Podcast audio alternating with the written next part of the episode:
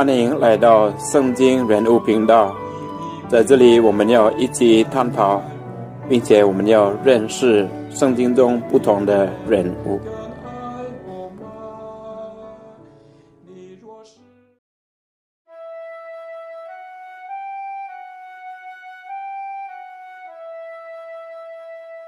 今天要介绍的是阿圭拉和布里斯拉。中途大事录第十八章讲述了保路中途的这两位朋友的故事。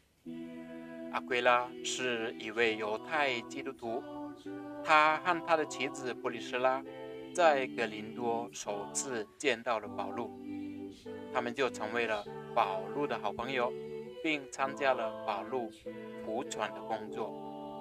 他们两位是属于早期教会的英雄，他们的工作对我们来说是一种鼓励和榜样。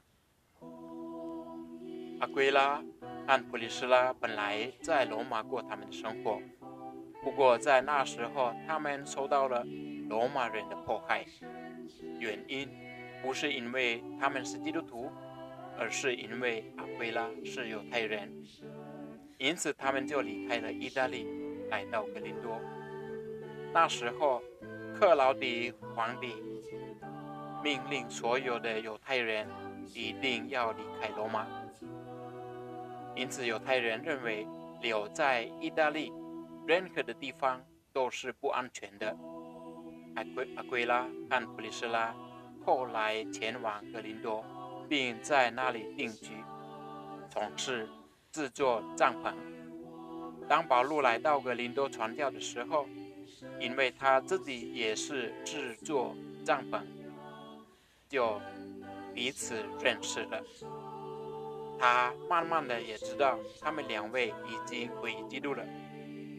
保罗在格林多传教工作的时候，就与他们一起生活，与他们两位一起工作。保路和阿圭拉跟普利斯拉在格林多住了一年半以后，他也带着他们两位来到厄弗所，在厄弗所一起建立教会。华路离开厄弗所的时候，这这对夫妻继续住在厄弗所，并在他们的家里建立了教会。他们欢迎基督徒来到他们家中，一起敬拜赞美天主。他们在埃弗所的时候，也遇到了一位名叫阿波罗的传道员。阿波罗所示圣经，他的口才非常非常的好，但是他只知道若翰的洗礼。这意思是阿波罗知道基督已经降临人间，基督已经。应验了若翰的预言，但他不知道基督的死亡和复活的意义。阿波罗也不知道圣神在教会的工作，他也可能不了解教会的成员是包含了犹太人和外邦人的奥秘。所以，普利斯拉。和她的丈夫把阿波罗带到一边，向他解释了这些事。阿圭拉和普利斯拉都对保禄所传授的道理有深入的了解。